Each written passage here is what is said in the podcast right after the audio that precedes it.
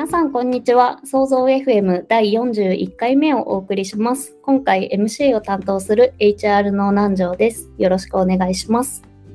創造 FM はメルカリショップスを運営する創造の人やカルチャーをゆるーくお伝えするポッドキャストです。はい。ということで、今回なんですけども、コミュニケーションブランディングチームにジョインしたえのみんさんを囲むニューメンバー歓迎会というテーマでお送りしたいと思います。ゲストは5月に入社したえのみんさんと同じチームに所属するコミュニティマネージャーのくまみさんです。よろしくお願いします。よろしくお願いします。では、早速簡単に、まずはお二人自己紹介をしていただければと思いますが、じゃあ、えのみんさんからお願いします。はい、えっ、と、えのみんと申します。SNS 周りをメインで担当しております。でえっ、と、経歴としては、あの、ベンチャーとかスタートアップ界隈の領域で、あのマーケティングだったり SNS 周りみたいなところをやってきて事業会社と支援会社どちらもあの経験して今ここにジョインしたっていう感じになります。今日はよろしくお願いします。お願いします。じゃあ、くまみさんもお願いします。はい。えー、コミュニティマネージャーをしているくまみと申します。私は、えー、ウェブ業界、事業会社のコミュニティマネージャーを2015年ぐらいからいくつかの会社でやっていまして、その中で2016年から19年の間にも、えー、メルカリに所属していまして、当時初期の創造でメルカリアってっていうサービスのプロダクトマネージャーやコミュニティマネージャーをやったり、その後は、えー、メルカリ JP の PR チームでコミュニティマネージャーをやったりして、一社別の会社を挟んで、えー、2020、今年2年の2月にもう一度想像に戻ってきたという感じです。よろしくお願いします。お願いします。くまみさんは、あの、戻ってきていただいた出戻りメンバーという感じですね。はい。ありがとうございます。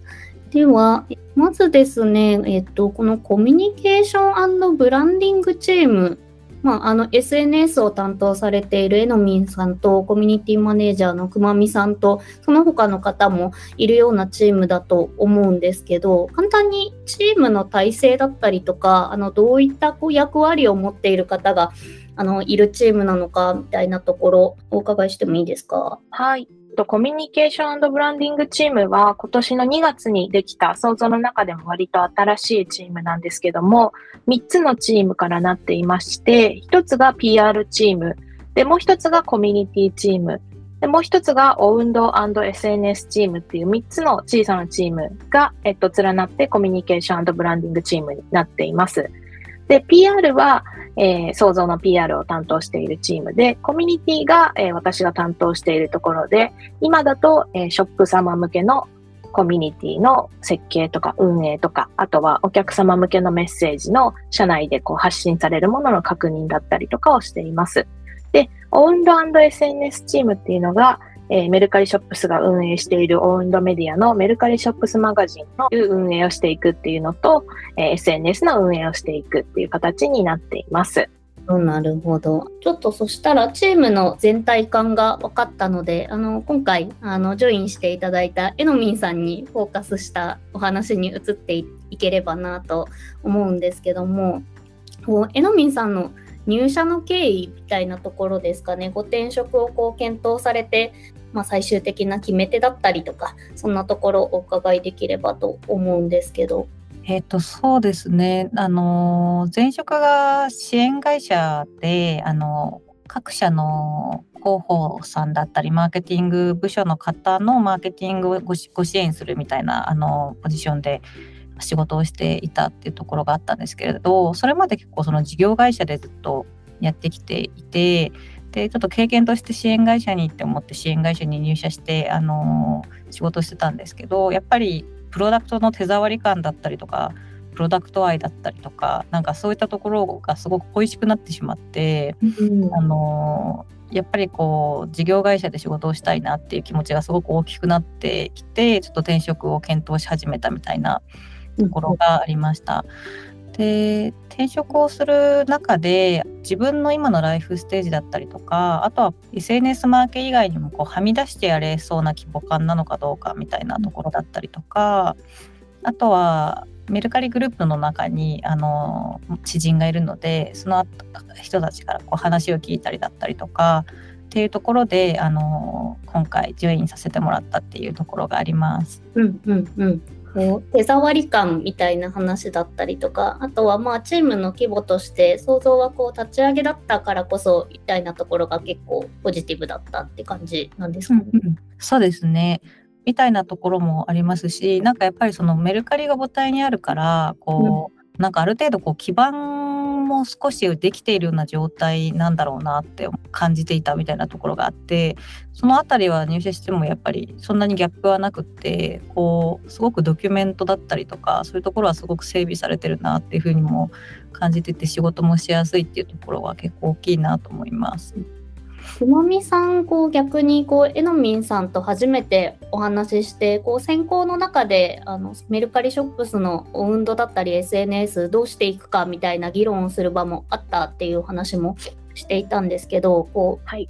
印象としてあのどういうふうに感じられたかみたいなところを今振り返って覚えている部分ありますか？そうですね。あの、初め面接でお会いさせていただいた時から、その道のプロだっていう感じがすごくあって、なんか安心感が、あの、ありましたね。で、あの、マーケ思考というか、結構こう分析、数字を見て、あの、分析していくっていう思考をお持ちだったので、あの、すごく活躍されるイメージが最初から湧いていて、ぜひ入っていただきたいなと最初にお会いした時から思ってました。ありがとうございます。改めてあの今ここの場でこういう話をするとちょっと恥ずかしさもありみたいな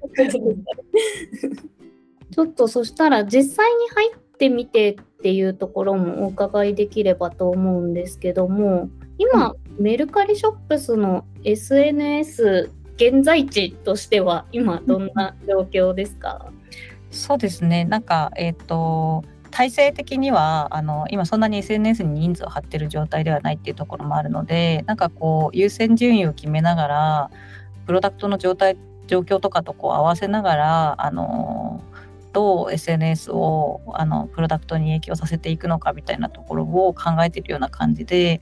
でなんかこう TikTok とかに関してはもう完全に結構実験っていう感じで継続するかどうかの判断も含めて取れるデータを取っていこうみたいなところではあるかなと思っています。でもともと私が結構インスタグラムをやってたみたいなところもあったので TikTok の動画を活用してインスタグラムをあの省エネでやってたりだとかあとは EC との相性だったりとかあの口コミの生まれやすさみたいなところであの Twitter には尽力しようっていうところであの投稿をゴリゴリ進めるっていうよりかはちょっとさっきも申し上げた内容と重複しちゃうんですけど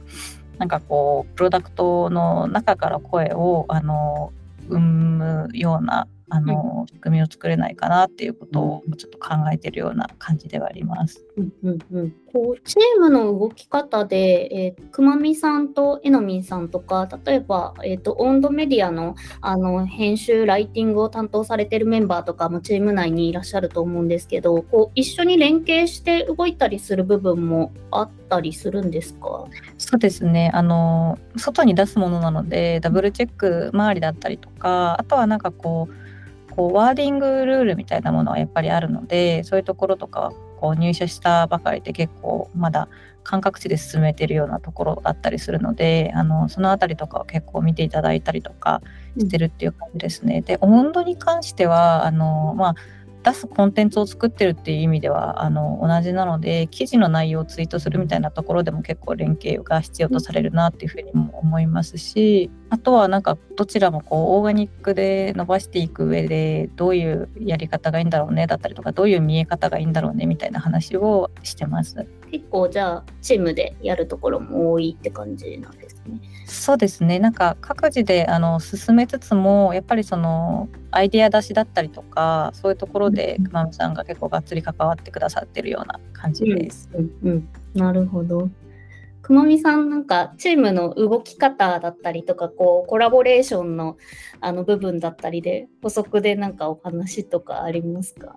そうですね。あの、コミュニケーションブランディングチームが PR とコミュニティと温度 SNS の3つのチームからなっているっていう話を最初にしたんですけれども、あの、PR は、えっと、結構チームの人数多いので、あの、割と独自でチーム内のミーティングとかをしているんですけども、コミュニティと温度と SNS は頭文字を取って、まあ、社内で COS って呼んでるんですけど、COS で。COS チームっていうので、OKR を一緒にあの追っていたりとか、習字の目標というか、あの進捗とかをしたり、あと朝会もですね、その3人で一緒にやったりしているので、日々の仕事のチーム感みたいなところは、そのコスの中である感じがしますね。うん、じゃあ、ちょっと社内で呼んでいる名前でここから呼びますが、こうコスチームとしてあの今後どんなことにチャレンジしていきたいかとか、あとはメルカリショップスの、まあ、SNS で言うとさらにどんなことやっていきたいかみたいな、今後の話で言うといかがでしょうか？そうですね。結構、その各チーム一人一人が、あの、やっていることが、まあ近い領域ですけども、全然別のことをしていたりり、うん、あの、ショップの方向けにやっていることもあれば、購入者の方向けにやっていたりとか、あの、幅広いので、なんかそこの3人のやってることは違うんだけども、なんか共通化してノウハウにできることを貯めていったりとか、それぞれのプラットフォームの良さを合体させた何かこう、クリエイティビティが発揮できるようなこととか、プロダクト側と一緒にこちらから提案してできることとか、そういったことが増えていくと、楽しいかなとか個人的に思ったりしてました。確かになんかお三方それぞれこうコミュニティと、えっと、編集を運動の部分と SNS のこうスペシャリストでプロがあの揃っているチームだからこそなんかそういうふうにうまくシナジーが埋めるといろいろ面白くなっていきそうですよね。うんうんうんえのみんさん、SNS の部分で言うといかがですか？そうですね。なんか SNS に関してはまだフォロワー数も少ないみたいなところもあるので、そこのこう母数を一定大きくしていかないと、あの、場としてあんまり活用できないなっていうところがあるので、そのあたりの母数を増やすっていうところは、あの前提としてやっていかないとなっていうところと、あとは、そうですね、なんかこう、さっきもシナジーがみたいな話もあったんですけどこうプロダクトサイドと連携してもっとこうあのできること増やしていきたいなっていうふうにはすごく思っています。うん、なんかこうプロダクトと切り離れたコミュニケーションをしてしまっていてもあのそれはそれで結構何のためにやるのかみたいな議論にもなったりもしますし、うん、かといってなんかこう完全にそれだけの情報をあの発信していてもあの面白みが生まれないみたいなところもあったりするので、うん、なんかこううまい具合にいろんなあの視点であの見ながら大きくしていけるといいなっていうふうには思っています。うんうんうん、ありがとうございます。チームだったりとか業務のお話をお伺いしたんですけど、それ以外の部分でこうご入社後のお話、働き方の部分だったりとか、入社前後であのギャップだったりとかあったかみたいなところもあのざっくばらんに聞ければなと思うんですけどもいかがですか？えのみんさん5月にこう入社されてだいたい2ヶ月、うんうん、3ヶ月ぐらいになるって感じですかね？そうですね。そうですね。なんかギャップっていうと面接をしたタイミングではまだ50人ぐらいだったのが入社したらもうすごい人がたくさんだったみたいな ところは結構あのギャップはあったかなと思います。あとは私が今子供がいるっていうところで入社前に結構その辺りをあの懸念してた時にその男女さんとかにもご相談してあのま、ま、ママさんとお話しさせてもらったりとかそういう機会もあったりしてたっていうところがあったんですけど、まあ、入社してみて実際にあのそういう意味でなんかこう家庭を犠牲にするみたいなことは全くなくってあのすごくいい塩梅で仕事ができてるかなっていうふうに思います。なんかそのリソース状況に合わせてあのまあ結構柔軟にあの考えていただけてるなっていうふうにも思いますしそういう意味ではあの全然悪い意味のなんかギャップみたいなものはなかったかなと思います。うん、なんかこの働き方に関してちょっと不安ではあったんですけど、あのそういった懸念は全然あの大丈夫でしたってところですね。はい、よかったです。私もそれが聞けて安心しました。おかげさまで。はい。それでは、お二人ありがとうございました。そして、改めてですね、お聞きいただいたリスナーの皆さんもありがとうございます。創造 FM ではご意見やご感想をお待ちしております。ハッシュタグ創造 FM で SNS などでのつぶやきをお待ちしております。よろしくお願いします。ということで、今回第41回目をお送りしました。それでは今日はこの辺で、さようなら。さようなら。